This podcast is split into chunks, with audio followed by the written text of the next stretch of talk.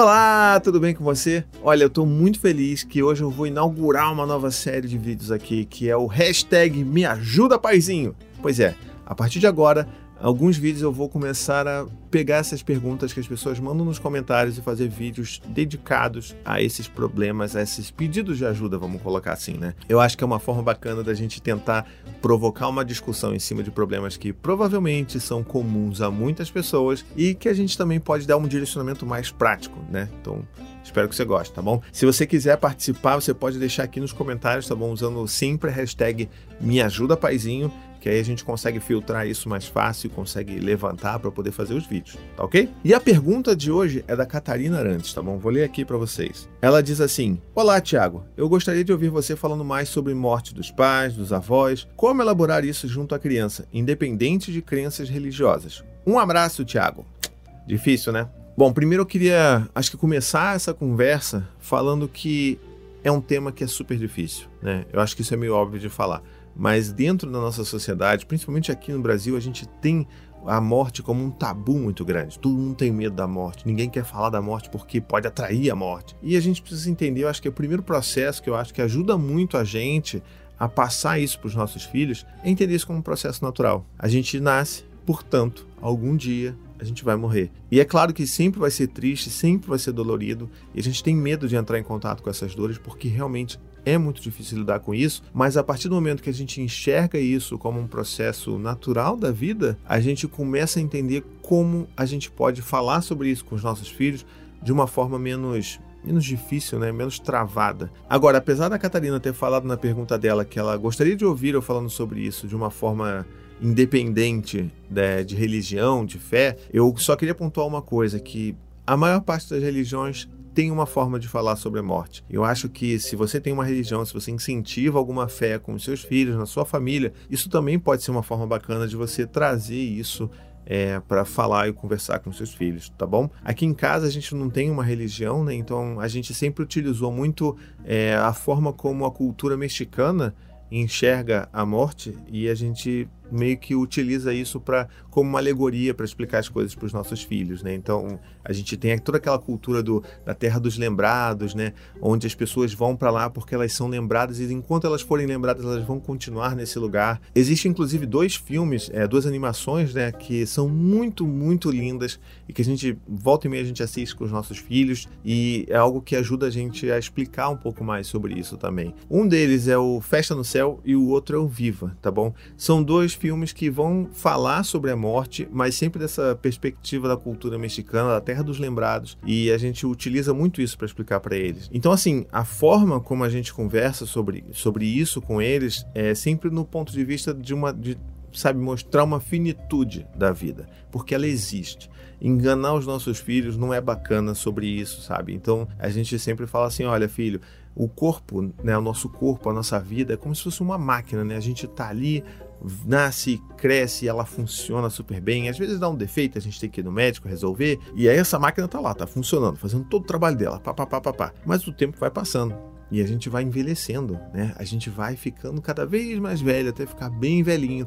E a nossa máquina também fica bem velhinha. E às vezes a gente fica tão velhinho e a máquina já trabalhou tanto, e mesmo que a gente tenha feito algumas alterações nessa máquina ao longo do tempo, tenha trocado uma peça aqui para uma outra peça nova, tenha melhorado uma coisa ou outra, às vezes essa máquina chegou no tempo dela. E quando a gente chega no nosso tempo, a gente morre.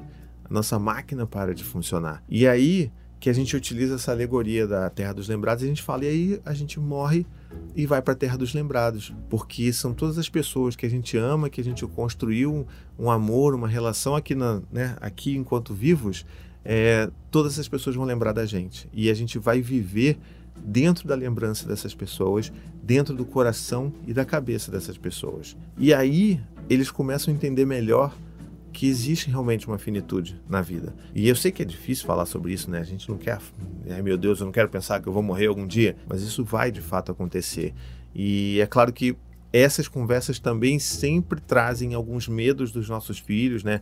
Muita gente me pergunta sobre isso, os meus filhos volta e meia trazem esse medo de tipo, ah, mas quando é que... e quando vocês morrerem, como é que vai ser? O que, que eu vou fazer? Porque eles têm esse medo de, tipo, meus pais vão morrer então, e como é que eu vou fazer? E a gente fala, não, calma, sabe? A máquina do papai ainda tá bastante nova, a gente ainda tá funcionando super bem, máquina da mamãe também, a gente vai viver bastante. Olha, vocês ainda vão ter os seus filhos, os seus netos, e aí a gente vai ficar bem velhinho, e só então a nossa máquina vai parar de funcionar para sempre sabe, dar essa noção de tempo para eles, para quando eles demonstram algum tipo de medo, é importante para eles entenderem que, ah, não, então ainda vai faltar muito mesmo, sabe? Mostrar para eles como é que vai ser a vida deles. É claro, eles podem não ter filhos, podem não ter netos, isso pode acontecer antes, mas eu acho que dentro dessa construção da, da cabeça da criança, é importante a gente dar um pouco dessa noção do tempo, porque o tempo é muito difícil para a criança entender. Então a gente tenta é, tangibilizar isso daí de alguma forma e, é claro, a gente tem que acolher esse medo das crianças, sabe? Porque não é falar, ah, não, eu não vou morrer agora, não.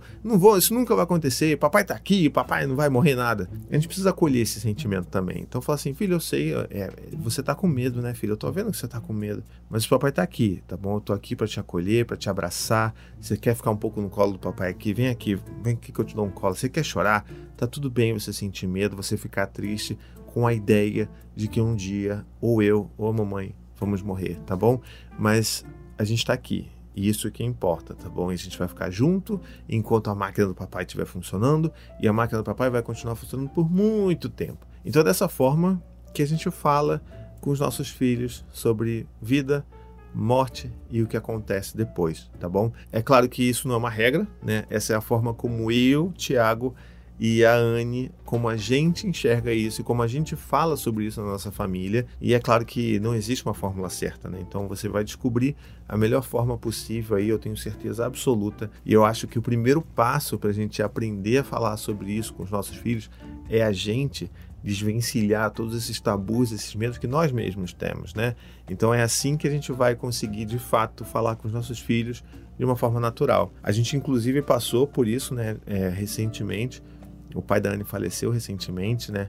E dentro de toda essa tristeza que a gente viveu, de todo esse momento de despedida que a gente passou, chegou o momento de eu falar com os meus filhos sobre isso, né? E eles eram bem próximos ao avô deles.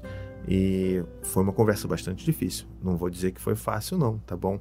Eu, assim que aconteceu e né, as coisas começaram a se, se arranjar, a gente começou a voltou a cabeça pro lugar, eu chamei o Dante e o Gael, é claro que a Maia eu não falei porque ela só tem dois anos, já tinha acabado de fazer dois anos. E aí eu sentei com eles na cama para conversar sobre isso e contei essa mesma história que eu contei aqui no vídeo sobre a máquina, sobre como que ela funciona, sobre como que às vezes funciona por tanto tempo que ela para de funcionar. E aconteceu uma coisa é, curiosa nessa nesse momento daí, porque na verdade quando eu comecei a falar sobre isso e quando eu comecei a chegar perto da máquina parando de funcionar, eu não consegui mais falar.